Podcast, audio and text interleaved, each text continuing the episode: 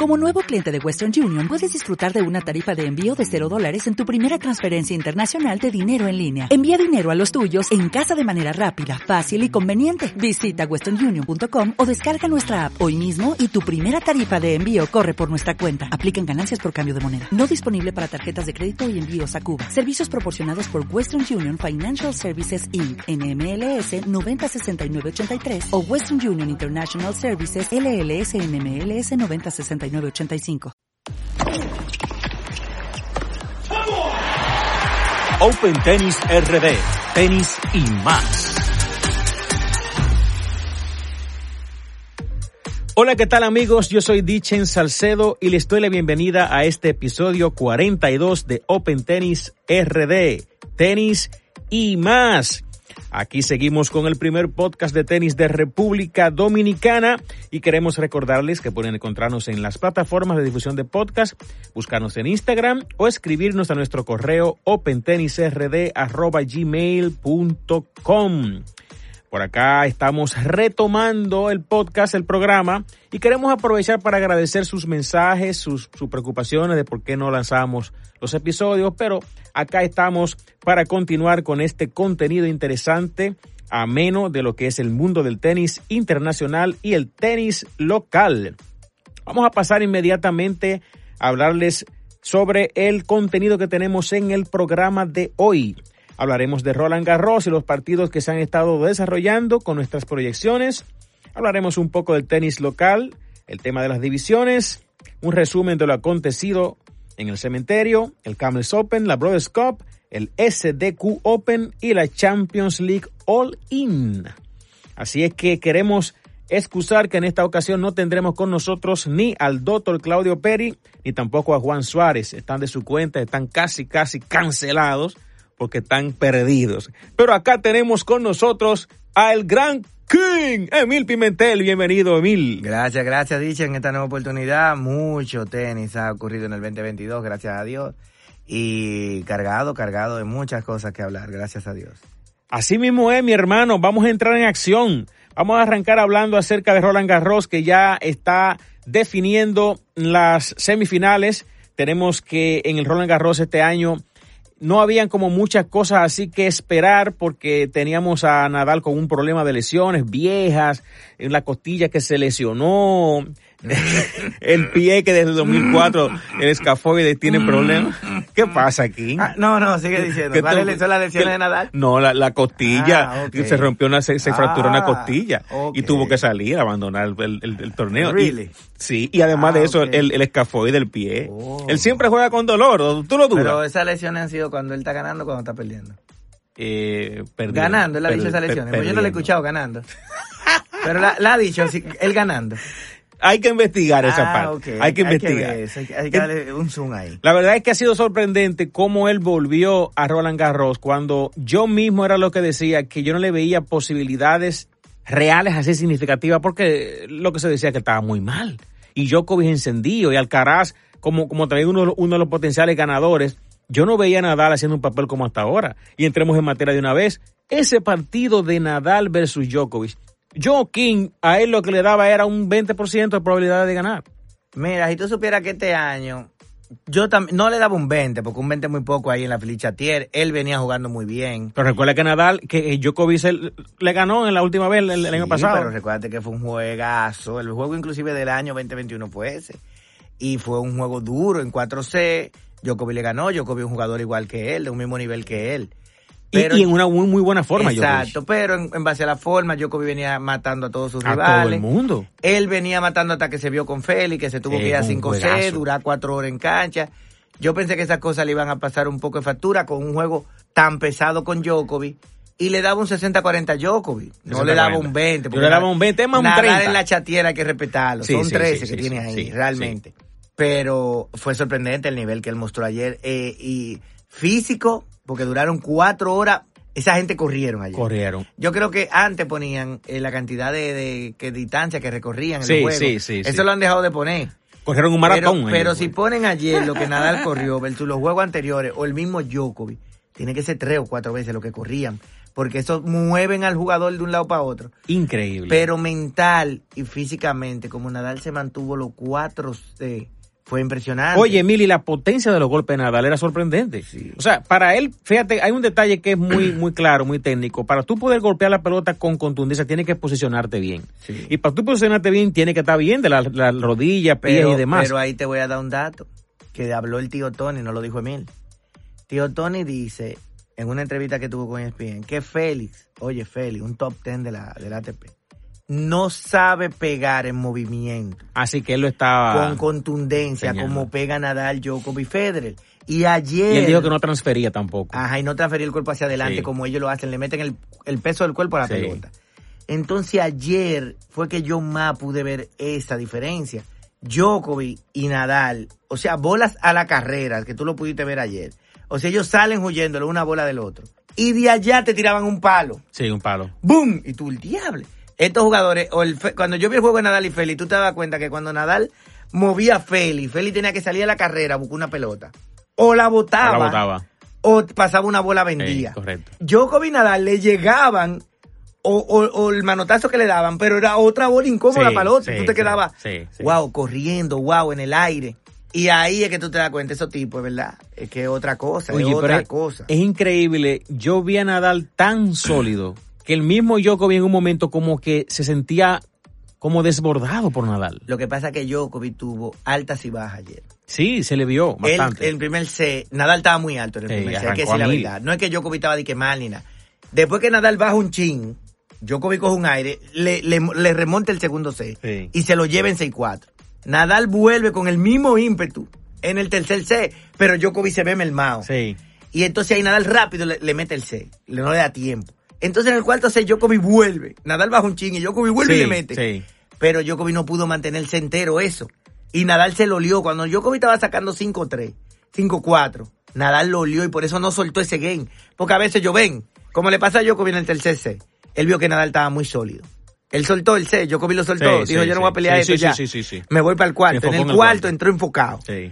Lo llevaba, pero Nadal en el 5-4 Djokovic en el cuarto, parece que él decía, no, espérate, esto no estaba definido. Y buscó y buscó hasta que lo quebró. Sí, sí. Cinco iguales y ahí se armó el lío. Oye, pero fue impresionante lo de Nadal. Yo me quito el sombrero. Increíble. Yo me quito el sombrero. Yo no me esperaba ver ese nivel de Nadal, porque para, para mí fue una sorpresa, porque para mí jugó en el mejor nivel del año, Sí, sí. de- sin duda. Mira que, óyeme, mira que, ninguna- que venía teniendo un torneo, un, un, una- un papel destacado todo el año, Nadal, hasta que se lesionó la, la costilla. Bueno, podemos compararlo con el remonte que hizo en Australia, que tú sabes que fue algo también impresionante. Sí, Ese sí. remonte de, de Sí. ese 2-3, 0-40 y Es uno correcto. atrás de otro ahí pero, fajado. pero hay algo que ahora, fíjate que en cancha blanda los partidos son muy exigidos porque se alargan mucho los puntos Sí, claro. y el desgaste es fuerte. Ayer hubieron mucho game de 15 y 20 minutos. Sí. ¿No te diste cuenta? De para adelante, para atrás, para adelante, para atrás. Que en los peloteos largos ganaba Nadal siempre. Sí, pero que también lo batallaban mucho. Sí, que lo batallaba Dios, mucho. Que se fue Djokovic, que volvía, que se fue Nadal, que vol- mucho game de ca- 15, 20 minutos que tú decías, wow. Hay que ver cómo va a venir Nadal ahora contra Zverev. Porque Bueno, fíjate tiene de- dos días de descanso. Algo muy bueno para él. Sí, sí, sí. No es un día, son dos. Los Grand Slam tienen, tienen esa ventaja. No, los Grand Slam no. Eh, cuando tú vas a pasar la semi, si la jugaste adelante, te dan Sí. dos días. Sí, Que fue correcto, lo que le pasó correcto, a ellos, porque. Run y, y, y este niño y, y Ruth y Silik, que ya pasó, Sí. tienen un día, nada más tienen mañana de descanso. Pero claro, empezaron el torneo un día más tarde. Entonces, Nadal si le conviene, esos dos días de descanso le van a caer muy y ahí bien. mismo, ¿cómo tú ves ese partido de semifinales? El de Zverev versus Nadal. Nadal. Sí. Mira, es una lotería. Porque Esveré salió con Alcaraz de un juegazo. Sí. Jugó espectacular. va- Vamos a hablar de eso ahora. Sí, jugó espectacular. Pero así mismo viene y te juega la final como la jugó Madrid. Es el problema. Que fue una porquería, Alcaraz le pasó por arriba. Entonces, Esveré, todos sabemos que es un jugador que tiene muchas herramientas Sí. técnicas muy buenas, un nivel de los mejores del mundo. Pero no sale todos los días esa versión de Esveré. Entonces, yo me quedo, ahí sí yo me quedo 80-20 con Nadal.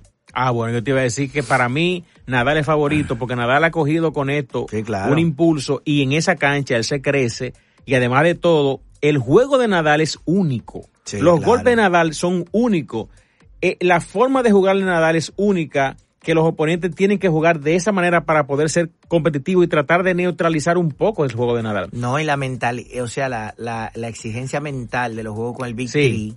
Es que tú tienes que durar, la, si va a durar cuatro horas y cuatro horas Y- concentrado. Y, yo no veo a Zverev Y es ver el de No donde veo. más adolece, de la azotea. No lo veo. Entonces, Que ojo, hay que, hay que decir que vamos, vamos a pasar casi a eso, que a Zverev le convino mucho que el ritmo de juego de Alcaraz le convenía. claro, porque es un ritmo que le exige mucha Le- pelota, que le exige mucha concentración. Y- y- los supos son Y ventajas. el mismo Alcaraz le jugó demasiado al revés, que él tiene un revés brillante. Sí. o sea, eh, vamos, vamos a hablar de y eso. de Nadal juega cargado al revés. A él le conviene esa parte al revés. Ahora, lo que pasa es que Nadal le va a exigir mucho control en su juego y estar conectado todo el tiempo. Exactamente. Una desconexioncita de Berey se, le va a un en un minuto. Sí, sí. Entonces, ahí es que está la incógnita. Nadal para mí 80-20. Hoy yo estoy contigo. Todos Yo- sabemos que si Berey viene ordenado, todo Yo pensaba que tú, como tú dijiste que, que ahí no sabíamos, pensaba que tú ibas a ir a con Zverev. No, bueno, no, no, bien. no, Everett todavía. Con Djokovic me fui, pero con Everett no. Yo también Tiene que, él me tiene que callar la boca a mí. Bueno, entonces, el partido, el partido de Zverev y Alcaraz. Yo quisiera hablar un poquito así brevemente de Alcaraz, ya que tenemos, tenemos un tiempo que no hablábamos de tenis acá en el podcast, y es el papel que ha hecho Alcaraz. Ha sido un baño de agua fresca la, la llegada de Alcaraz a este nivel y en esta confianza para lo que es el Tour. Porque fíjate que con la salida de, de Federer, que lamentablemente está en una situación tétrica, digamos, nadie espera nada de Federer, Federer ya hizo todo lo que tiene que hacer Correcto. y demás, pero llegar, llegar al Alcaraz ha dado como vida, tanto a Federista como a otros jugadores, porque hay hasta nadalistas que están viéndolo bien. ¿Cómo tú ves esta, esta llegada de Alcaraz metiéndose en el top 10 de esta manera y ya viéndose como una seria amenaza al Big Three, porque ya los ha superado, exceptuando a Federer, que no ha jugado con Federer todavía? Sí, no, mira, Alcaraz está súper bien, porque Alcaraz tiene un juego muy completo. Sí. No un jugador tipificado en un lado. Alcaraz te juega bien de fondo, te juega adelante, Eh. te tira drop, te varía y tiene una fortaleza mental muy Sí, buena. sí. Y una madurez extraña. Y una madurez Tan extraña joven. para su edad. Sí. Una madurez como la tuvo Nadal, como la tuvo Federer, como Djokovic, que supieron. Que ahí el tío Tony lo dice. El joven que aprenda a establecerse y a ordenar todo eso, tal vez va a tener una ventaja competitiva sobre los demás. Sí. Pero Alcaraz estuvo muy bien. Lo que pasa es que Alcaraz ganó Miami, gana, Monte, gana Barcelona, gana Madrid, viene aquí, se encuentra con Everett muy sólido. Él no estaba muy fino, él No, también no, hizo no, muchos errores. No sabemos si los nervios, si la cosa. que perdón que te interrumpa, él había dado algunas señales de esos bajones, porque tuvo un partido, no recuerdo contra El quién de fue. Ramos Viñola, que fue a 5C. Sí, él en ese partido no jugó bien y ganó. Él no jugó bien ese partido. Ojo, Bueno, ojo, había una situación que tal vez mucha gente no pudo ver y es que él siempre ha tenido ese problema con, con Ramos Vinolas. Pero él lo tam- dijo en, una también entrevista. recuérdate, eh, dicen que la virtud del vitrí es que ellos tienen día malo el vitrí, pero saben ganar Saben esos ganar. días.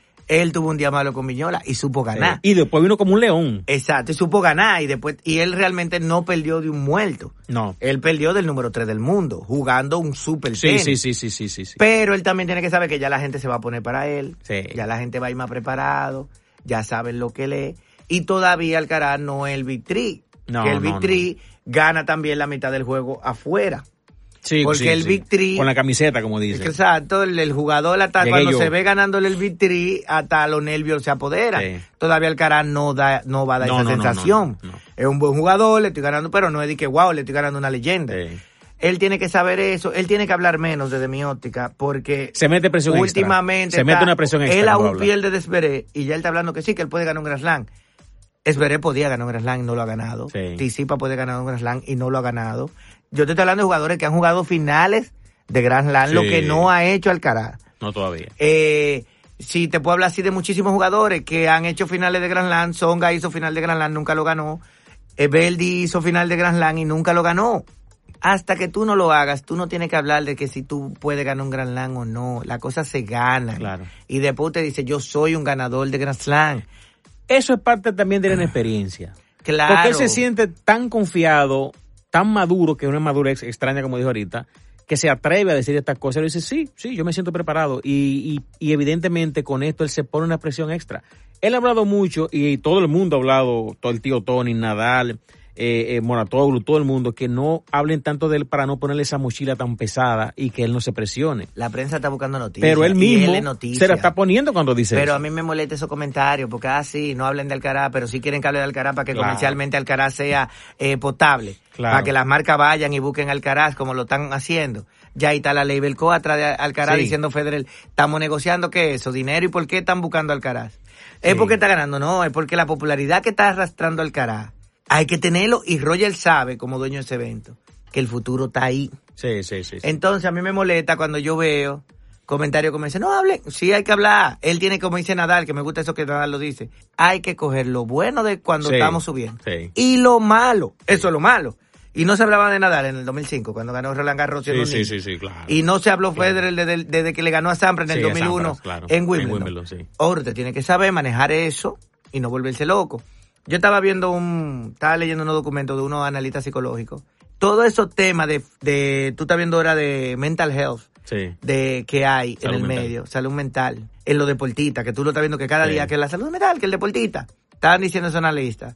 En las redes sociales. Sí. Es que vive metido en redes sociales, entonces Sí. se leen todos los comentarios de todo el mundo y, andan con eso mentalmente. Tu cerebro no da para eso. No. En el pasado, un deportista leía dos o tres cronistas de renombre y eh, se quedaba con dos o tres Claro. comentarios. Ahora tú lees mil, de diez. Hasta Sí. una gente que tú ni sabes quién es te escribe, tú eres un plumú y tú andas con el tú eres un plumú en la mente. Entonces están diciendo ellos, es que tienen que alejarse de las redes sociales los deportistas profesionales. ¿Tú sabes qué me hiciste acordar? Hace como 10 años o algo por ahí, que recuerdo que en la NBA le pusieron una multa a un basquetbolista, y no recuerdo cuál era el basquetbolista, porque él, en medio de un partido, y él estaba de hecho en banca, se puso a tuitear, Sí. envió un tweet y el equipo lo vio y le puso una multa. En ese momento eh, había más conciencia de que no pueden estar pendientes a, a- a- a redes sociales, ni mucho menos que todavía no, no era, no era tan grande las redes sociales, porque Facebook Correcto. estaba muy bien, estaba Twitter ya, y no recuerdo el nombre de, de ese basquetbolista. Tuiteó y le pusieron una multa y la publicaron por estar tuiteando en medio de un partido, porque definitivamente eso lo desenfoca. Eso es lo que te... Y no, y, a y- eso. y no el desenfoque, es la presión. Y la presión extra Entran a la cancha con 10.000 comentarios de 10.000 gente que no Sí. conocen y todo eso en su mente dando vueltas. Entonces estaban diciendo esos analistas de, de salud mental. El deportista profesional tiene que salirse de las redes Sí. sociales. No puede cargar con eso porque tienen una presión del día a día de su trabajo, que es su, su profesión. Claro. Entonces cargar con lo que habla todo el mundo a lo loco. Sí. Entonces, porque eh, ellos dicen, o la tienen que dejar o tienen que tenerlas dosificadas. No está leyendo Sí. comentarios, ve cosas que lo relajen. Y entonces ahí es que está el problema. Entonces, Alcaraz, ah, que no hablen de Alcaraz. Sí hay que hablar de Alcaraz, el jugador del momento, Sí, fuera claro. de lo, de lo establecido. Ahora, volviendo al tema, al tema de Roland Garros, ¿qué cosa tiene la vida de cómo este, esta, esta rifa hizo que quedaran Nadal, Djokovic y Alcaraz de un lado? Si queda uno de ellos tres del otro lado, va más suave. No, y del otro lado se cae Tisipa, se cae MTV, se cae lo fuerte. ¿Me entiendes? Es una cosa increíble. se o sea, cae Ruble hoy. increíble. O sea, hubiese quedado Alcaraz, por ejemplo, del otro lado. Alcaraz muy fácil. Fácilmente que pasaba fácil. pasa a la final. O sea, y, y yo no sé, yo pienso que tal vez a, a Alcaraz le hubiese ido mejor contra otro jugador que no fuera Zverev. Sí, porque Fíjate Zverev- que Zverev le ganó a él en, en- en Acapulco. Exacto, y Esberé vino de Madrid de jugar con él, le fue mal, ya te, hace poco jugué contigo, ya te conozco un chin más. No, y tiene las herramientas. Exacto, y te conozco porque también a veces te sorprende, pero ya vengo de Madrid, ya tú me diste una clase, vi dónde fallé y ahora vino me enfocado. Porque fíjate lo que pasa con, con el Big Three. La realidad es que la edad no perdona. No, no, el que mejor nadie está, compite contra eso. El que mejor está es Djokovic. Pero ¿qué pasó con Alcaraz y Djokovic? Que, que, es que Alcaraz lo desbordó. Desbordó a Acá, Djokovic. pero un tiebreak y un punto. Sí, pero lo que te quiero decir es el, el tipo de juego. Ah, no, que claro. normalmente con estos jóvenes no pasa tan, tan frecuentemente. claro, un chamaquito de 18 años, en ese momento tiene 18 años. La, eh, a Djokovic. agarró en la final de Roma y, y, y ya, y ya, ya, ya tenía experiencia. y ya, y Tisipa le ha ganado a Djokovic. ¿Me entiendes? Un, a un grupo de veces. Primera vez que se enfrentan y un muchachito de 18 años que todavía tiene 18 en ese momento está de tú a tú superando a Djokovic. De un juego pesado con Nadal el día ¿Me entiendes? Y a Nadal también lo superó en cuanto a, en, en, en, en base a potencia y a variedad de juego y a que los mejores tiros de Nadal que te saca de la cancha, él siempre le Y en llegaba. los y le- momentos clave, frío ¿Me mentalmente. entiendes? Entonces, Frío. yo quizás me equivoque, pero entiendo que le hubiese ido mejor con un jugador que no fuera un joven con toda la energía, con toda la potencia desde cualquier lado de la cancha como es Zverev. Sí, es Zverev correcto. Pudiera le hizo ser. un saco de winner por el revés. Sí, por no, ejemplo. Es un bate que hay ahí. Entonces vamos regano para cerrar Roland Garros. ¿Quién tú crees que gana? No, para Roland mí, Garros. Nadal está en el carril de adentro ya para el 14 y el número 22. Está en el carril de adentro. Solamente veré, como te dije, con los planetas muy alineados, pudiera, pero para mí es una posición remota. Del otro lado, Silis, ¿tú crees que llega al final? Silly se vería con un Casperru o con un Room. Con un Casperru cogería mucha lucha. Sí, Casperru es muy juega sólido, muy sólido, bien en sólido. arena. Sí. Room un muchachito que trae mucha energía, Sí, que mucha juega muy bien, pero falta. todavía es muy, falta. muy temperamental. Temperamental, emocional. Tal vez ya Ruth le ganó, le está ganando 12 a 1. Sí, Hay que ver cómo termina, pero sí, el que llegue Ruth, llegue Ruth, llegue Silly, no veo a ninguno ganándole un Rafa Nadal. En, en la felicia tienen una final. Bueno, yo quería, Donde Nadal nunca ha perdido. yo quería eh, disentir de, de ti y pelear un poco, pero no. No, no, eso estamos- es- te, estamos- pueden, te pueden acusar de incoherente ahí. Ten cuidado. Estamos, estamos de acuerdo. Bueno, pues definitivamente muy interesante este tema. Vamos a pasar entonces a hablar un poquito acerca, ya que estamos en el plano internacional, de, de lo, cómo tú ves esta situación de los, de los jugadores y los horarios que se están quejando, porque la verdad es que una queja tremenda con los horarios. No, de noche no quiero jugar, es de día, tal cosa. ¿Qué tú opinas de eso, King? Mira. Yo quiero que usted me traiga el King aquí, el King. No, mira, yo estoy harto de esa lloradera de los tenistas. Ah, Porque es que no puede ser que usted se dedique a una profesión ganando dinero, buen dinero, y todo usted quiere que lo acomoden a su, a su deseo personal. Hoy lo hablaba un compañero en un chat, Carlos Guzmán, le mando un saludo de aquí. ¿Quién es Carlos Guzmán? Big Drama Show. Big Drama Show. Entonces, en lo que él decía, que era mi mismo pensar, es una realidad. Tú quieres el dinero, Eh, tú quieres la fama, tú quieres el spotlight de que todo el mundo esté contigo. Para eso, los eventos, que son los que te están dando eso, necesitan patrocinadores, Sí. necesitan inversionistas. Claro. Entonces, como Nadal y Djokovic, un juego prime como ese, que Roland Garros tiene dos horarios. El día que te venden tres juegos en un ticket y la noche que te venden un juego en un Sí, ticket. sí. Entonces, tú como organizador de eventos, ¿qué tú crees que tú vas a hacer con un Nadal Djokovic, dos juegos de mujeres y otra semi? ¿Qué tú vas a hacer? Y los ratings, papá. Los dos juegos mujeres y el otro lo vendo empaquetado porque Sí. ninguno de esos tres que yo lo mandé solo en la noche me va a hacer un sold out. Nadal y Djokovic un sold out. Esto es un negocio, hermano. Entonces el negocio manda a que en la noche tengo que tener Nadal y Djokovic. Televisión pago más caro, la boleta la garantizo. Entonces me molesta que los tenistas vengan a quejarse de eso. No, tú quieres los cuartos que te va a dar Roland Garros, tú quieres los 3 millones de euros. Mm. Entonces, los 3 millones de euros cuesta trabajar de noche, cuesta acostarte tarde, cuesta levantarte temprano. Es un sacrificio, deja la bendita lloradera. Esa lloradera tiene unos altos. Entonces, ahora cada vez que algo le va mal es culpa del evento, culpa del otro, culpa del Kirio, que todo el último juego que perdió es la culpa del árbitro. Sí. Eh, eh, ahora Djokovic y lo demás, así es, Ma- era el mismo tema en Madrid con los horarios. Sí. Eh, Veré diciendo que el, que el torneo le estaba dando horario a Alcaraz para ayudarlo. Ay, ay, ay, ay, ay. Es veré, los torneos tienen su favorito. Y los torneos, dentro de la igualdad, van a usar todas sus herramientas para apoyar a su favorito.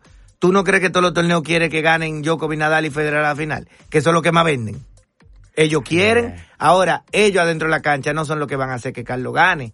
Ni son, eso lo tiene que hacer el jugador. Como Carlito se beneficia de que lo pongan a las 10 de la noche, así se beneficia el rival de Carlos Alcaraz. Y tiene las mismas herramientas para ganarle. Entonces me molesta que el tenista, cuando las cosas son para él, es todo muy bien. Cuando no son para mí, el mundo Sí, conspira sí, contra sí, mí. Deja eso. Usted un profesional, tú has visto a Federer quejándose. No, no, Yo estoy no, de acuerdo no, no. con una de los muchachos. Es Federer y le pregunta cuándo es la hora prime. Tal. Ahí méteme a mí porque ahí es que tengo que estar yo. No, porque está claro, está claro con el negocio. entonces Nadal y Djokovic, ah, me conviene de día. No es lo que te convenga, es lo que le convenga al evento. El evento que tiene que ser rentable para que tú vayas, lo ganes y te busques y te den todos los beneficios Correcto. que puedan. Correcto. Entonces estoy alto de esa lloradera. Así es con lo de Wimbledon, que ya está, que no va a los puntos. Ya Wimbledon decidió, con la ATP que se está peleando, que no va a dar los puntos. Pero entonces sale Osaka, que no ha Ay. ganado nada. Eh, eso parecería una exhibición, yo no voy a jugar eso. ¿Quién te está preguntando a ti, Osaka? Djokovic sí dio un argumento de validez. Djokovic dijo, bueno, espérate, yo lo gané el año pasado y son dos mil puntos. Si Sí, este año no. no. hay puntos, yo no voy a defender los puntos. 2000 y menos, lo perdí. Entonces Djokovic dice, por lo menos búsquenle un punto medio, ofrecen los puntos. Los puntos, sí. O den la mitad, pero si yo no puedo defender los puntos, me voy a caer en el ranking. Sí. Y no porque yo quiera, sino porque no hay puntos. Sí. Esa defensa, ese argumento, Sí, yo lo entiendo. Pero el de Osaka, de que porque no hay puntos, eso es una exhibición. Ojalá Wimbledon no dar ni dinero y tú ganarlo para tú tener el orgullo de decir que ganaste Wimbledon, buena loca. Bueno, definitivamente eh, eh, son de las cosas que se ven. Y vamos a pasar entonces un poco a- aquí al plano del tenis local, que tenemos aquí algunos temas pendientes y quisiéramos arrancar hablando acerca de la implementación de las divisiones. Es bueno que la comunidad tenística de acá, de República Dominicana, eh, pues eh, se entere de que hace ya un par de años, dos o tres años, hemos estado trabajando en lo que es la implementación de las divisiones en la competencia del tenis amateur específicamente, el tenis de clubes. Y, ahí con un equipo conformado por Claudio Peri, Ernesto Burnigal, Emil Pimienta que está por acá y un servidor, hemos estado trabajando en esto, tratando de afinar un poco lo que son los ratings y demás, buscando confiabilidad y demás. Y ahora, recientemente, hemos iniciado eh, el, el, la implementación de las divisiones en el cementerio Open. Entonces quisiera que nos hables, Emil, acerca de las divisiones, en qué consisten y cuál fue la experiencia en cementerio Open. Sí, mira, las divisiones consisten, esto es un modelo más parecido inclusive a la USTA, que la gente usa un, ¿cuál es tu nivel? 3.5, sí. eh, 2, 1, para categorizar las personas. Peri agarró del mundo del billar, el, había un sistema de clasificación que es mediante un rating que se crea. Entonces creó el rating en la categoría hace ya uno o dos años. El rating se ha ido, se ha ido afianzando, se ha ido mejorando y nos íbamos encontrando que día a día las competencias se estaban quedando en los mismos nombres porque la diferencia entre un entrante de esa categoría y los establecidos era muy grande. Correcto. Entonces se estaba tornando aburrido y poco competitivo. Entonces Peri, con el rating ya mejor afinado, se crearon una categoría donde se dividieron en diferentes divisiones de entre siete divisiones, antes lo que habían cinco, seis, ahora hay siete, donde entre el, el jugador entrante en un, una división y el de mayor división, la diferencia es un gain de diferencia, un quiebre en, en predicciones. Lo que, lo que te hace que cualquier cosa puede pasar. Correcto. Entonces la experiencia en el cementerio cuando implementamos estas siete divisiones es que ahora todo el mundo se encuentra en una etapa mayor, más competitiva. Sí. Hay sus dos tres casos aislados que todavía o se metieron en una división que no le tocaba Claro. o todavía La su- confiabilidad o del propio todavía el rating le número falta un que poco. tiene no Sí. es, no hace justicia a su nivel Sí. pero sí encontramos muchos nombres, encontramos, en novato entra un niño que se llama, un muchacho, perdón, se llama Jan Morel, que tiene tres meses jugando tenis. Sí. Jugó una final porque él vio pares, él jugó con jugadores Correcto. que tienen pocos meses. Entonces la Eso seis- no se daba antes, Esa- ¿eh? No, jamás. En la entonces tú te- ahí tú te encontrabas los mismos nombres. Sí. Eh, te encontrabas Raider Cusco, la misma persona. Enquistados tres y cuatro años jugando novato. Una Exacto. vergüenza era Pues, eso. pero no podían ir a la otra, porque en la otra entonces se encontraban otro Con enquistado. un C3 que- enquistado que podía hacerse dos. que lo mataba. Entonces ese era el problema. Sí, correcto. Ahora tú te encontraste en una división 6 a Tony Raful en finales con un Yamal Vargas. Sí. Yamal jugó la C3 Cup. No ganó un juego porque Sí. se encontraba con C3 muy avanzado. Eh, después en la 5 te encontraste una final de Fabio que jugaba antes Sí. con los C3 y le daban 8-1 y Sí. 8-0 todo el No, y- tiempo. y el mismo Navarrete y que Navarrete tuvo un torneazo. que tuvo un torneazo. Entonces ya en la 4 te encuentra un Eduardo.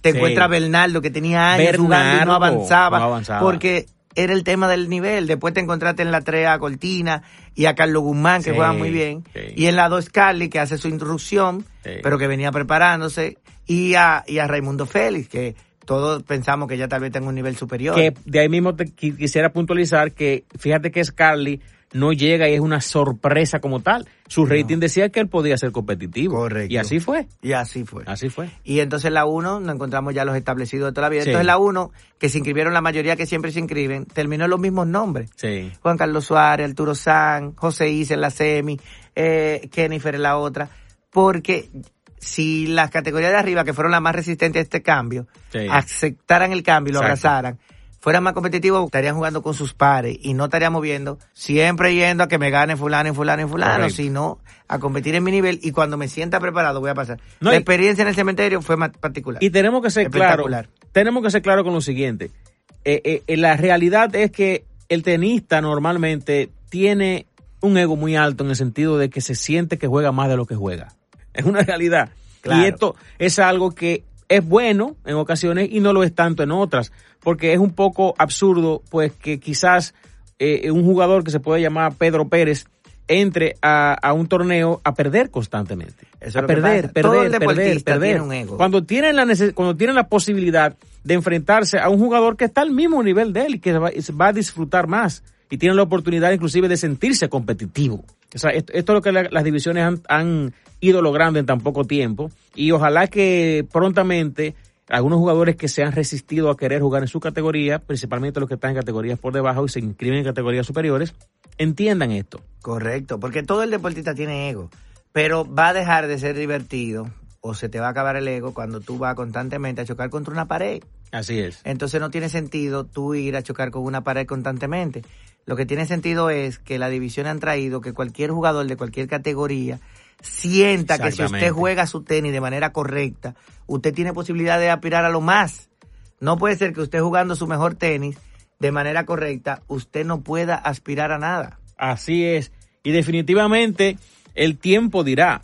El tiempo dirá porque por, por más que se quiera hablar, no es nice usted pagar un dinero para ir simplemente a estar de adorno, un de torneo. adorno, un torneo y que sea algo que se da año tras año, tras año, tras año.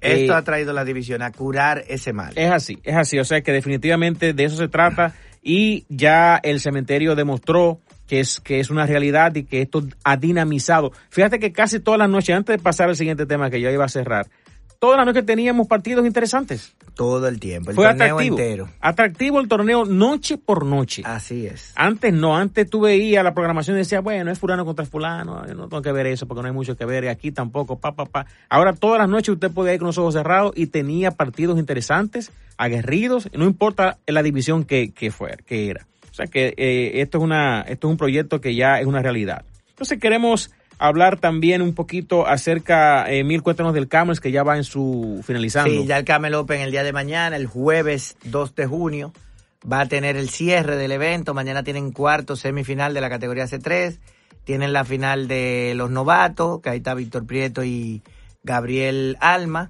Sí. Y está, están contra, wow, se me fueron los nombres, me van a disculpar. Sí, está bien, está los bien. rivales. Y tenemos la final de los C2 y C1, la semi y la final de los C2 y C1. Va a ser un gran cierre el día de mañana en el Camels Open. Así es. Queremos también acá hablar un, acerca de eh, la Brothers Cup. La Brothers Cup se celebrará ahora el 3, 4 y 5 de junio, este fin de semana. Y para eso también tenemos acá una entrevista que vamos a ofrecerles a ustedes con Emanuel Cordero, quien es el CEO de la Brothers Cup. Así que vamos a escuchar brevemente esta, esta entrevista con Emanuel Cordero y pasamos con los otros puntos que tenemos pendientes. Bien, por acá tenemos a Emmanuel Cordero, CEO de la Brothers Cup 2022. Cuéntanos cómo está todo, hermano. Buenas noches, Dichen, todo muy bien. ¿Y tú, mi hermano? Bien, bien, aquí está Emil. Emil, eh, ¿quién es Emmanuel Cordero de los Santos? ¿Quién es? ¡Puño de trutor! Cuéntanos, por acá te hemos traído para que nos hables acerca de la Brothers Cup. Hemos escuchado cosas muy interesantes, eh, novedosas en el, en el evento. ¿Qué nos trae de novedad la Brothers Cup en esta, en esta fase 2022? ¿Qué puede el público, jugadores y demás esperar? Bueno, Dichen, en resumida cuenta, en esta nueva Brothers Cup, viene con mucha sangre, en resumida cuenta. Mucha Oh. sangre. No me digas. Sí, venimos implementando el, el formato de divisiones, de categorías, en conjunto con el Tour, al cual, a un proyecto que, que tú sabes, que tú mismo diriges, que nosotros nos hemos sumado, que asegura mucha, mucha más competitividad. Y lo interesante de todo esto es que, bueno, que como nosotros somos ahora mismo el, el evento insignia en lo que tiene que ver con competición por equipos de tenis, esto va a ser tremendamente interesante debido a que los cruces se van a hacer ahora por rivales de su misma división. Es decir, que ahora van a haber tres divisiones jugando la, la Brothers representando cada una de ellas a su equipo. Es decir, cada equipo tendrá representantes de cada una de esas divisiones. Excelente, o sea que tenemos Brothers Cup el día 3, 4 y 5 de junio. Así es, eh, ya pasado mañana, viernes, iniciamos eh, los enfrentamientos en las instalaciones del Club Claro, donde se estarán enfrentando este año los eh, cinco equipos. ¿Quiénes son esos equipos? Oh, eh, hay unos equipos que son clásicos, como los Max Pro, los Aces y TC7. Ahora nuevos, eh, bueno, no tan nuevos con el, el, el equipo élite, que fueron los, los pasados ganadores del año pasado, que se crearon el año pasado. Y viene un equipo nuevo llamado King Crew, que vive boceando por toda la grada, donde quiera que tú vas, cualquier club que tú vas. King Cruz, ¿cómo es que gritan? King Cruz. Un equipo que viene con una filosofía muy bonita, muy parecida a la de los Match Bros. Y lo interesante es que cada equipo ha ido desarrollando su propia mística y buscan la forma de, participar en el evento y eh, realmente para la para el evento de la final creamos expectativas muy buenas. Hubo mucho mucha aceptación muchas buenas palabras de, de parte de todos los jugadores así mismo como de las personas que nos visitaron. Y pretendemos eh, seguir en esa vía de seguir creciendo y va a crecer todavía muchísimo más Bueno, excelente. Gracias, Emanuel, por estar con nosotros y darnos estas informaciones. Y por allá estaremos viéndonos, apoyándonos y también dando presencia como Open Tennis RD en este evento que es el número uno de equipos en República Dominicana, la Brothers Cup. A ver, Emil, tu despedida para Emanuel. Uño, no lo dijiste en la entrevista. ¿Cuáles son los trucos que se inventaron en esta para ganar? eso se dice tras la cámara Gracias. out Gracias. Gracias, hermano. Que sea Gracias, todo un éxito. Bye. Bye, Gracias bye. por la entrevista. Éxito a ustedes también. Bye, bye. Bien, pues ahí escucharon ustedes las declaraciones de Emanuel Cordero. ¿Quién es Emanuel Cordero para los que nos escuchan? ¡Puño! Puño destructor. Así es, así es, a todos apoyar la Brothers Cup. Por acá también tenemos que prontamente vendrá el SDQ Open. Cuéntanos qué es el SDQ Open, Emil. El SDQ Open va a ser un torneo, experiencia Grand Slam ATP a nivel de, de todo lo que se estará brindando ahí, a nivel de competitividad, a nivel de, de ambiente, a nivel de, de, de trato hacia el tenista.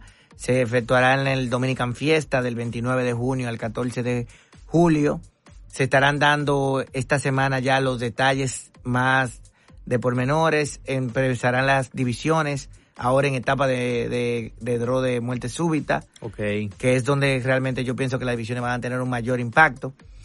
Y ya vienen muchos detallitos que no puedo adelantar porque el evento... ¿Hay alguna red, alguna social que pueda la gente entrar? Sí, sí, pueden ir a, a ir a SDQ Open en Instagram y darle seguimiento, por favor.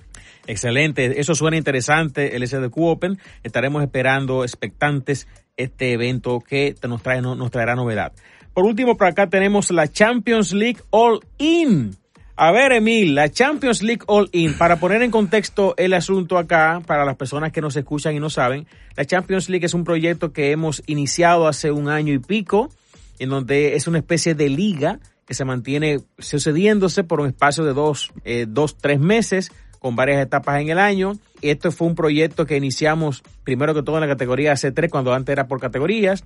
Luego pasamos a la D y novatos con un éxito enorme. Intentamos con los C2, más o menos arrancamos y por el momento está en pausa.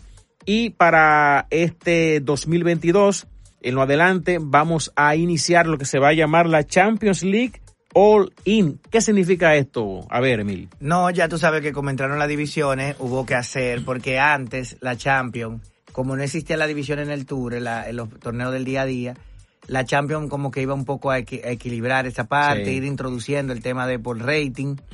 Ahora con la división implementada tuvimos que hacer una reestructuración completa de la Champions para que sea atractiva, porque al final el, el fin de la Champions es integrar las, la, la comunidad. Así es. Entonces ahora venimos con un all-in, que toda la comunidad, para que podamos toda la comunidad de tenis competir y conocernos en todos los niveles y así podamos aumentar la, la comunidad que tenemos y hacerla más compenetrada y que florezca mucho más de lo que ha ido floreciendo en lo que va de- de- del año. Definitivamente, para los que han participado en la Champions, que ya tenemos, tenemos un grupo grande de jugadores, posiblemente tenemos casi unos 200 y pico de jugadores que han estado participando en la Champions entre, la- entre las dos modalidades que se han hecho.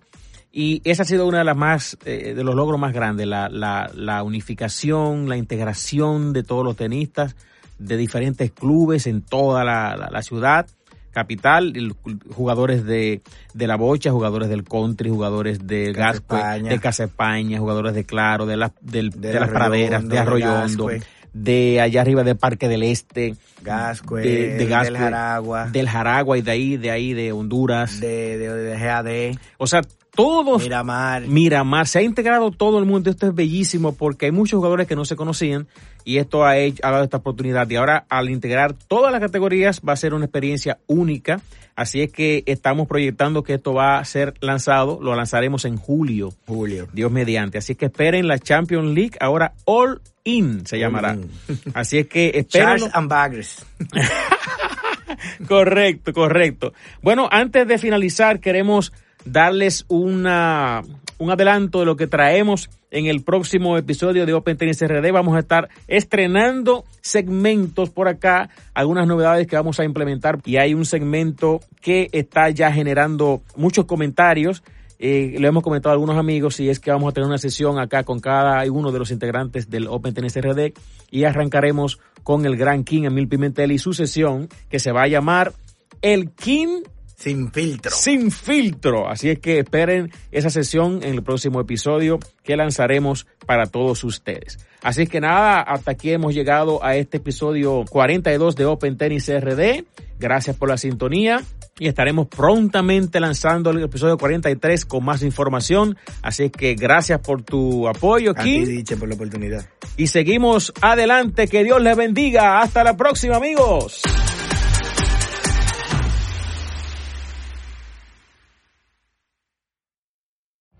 Every day, we rise, challenging ourselves to work for what we believe in. At U.S. Border Patrol, protecting our borders is more than a job, it's a calling. Agents answer the call, working together to keep our country and communities safe. If you are ready for a new mission, join U.S. Border Patrol and go beyond. Learn more at cbp.gov/careers.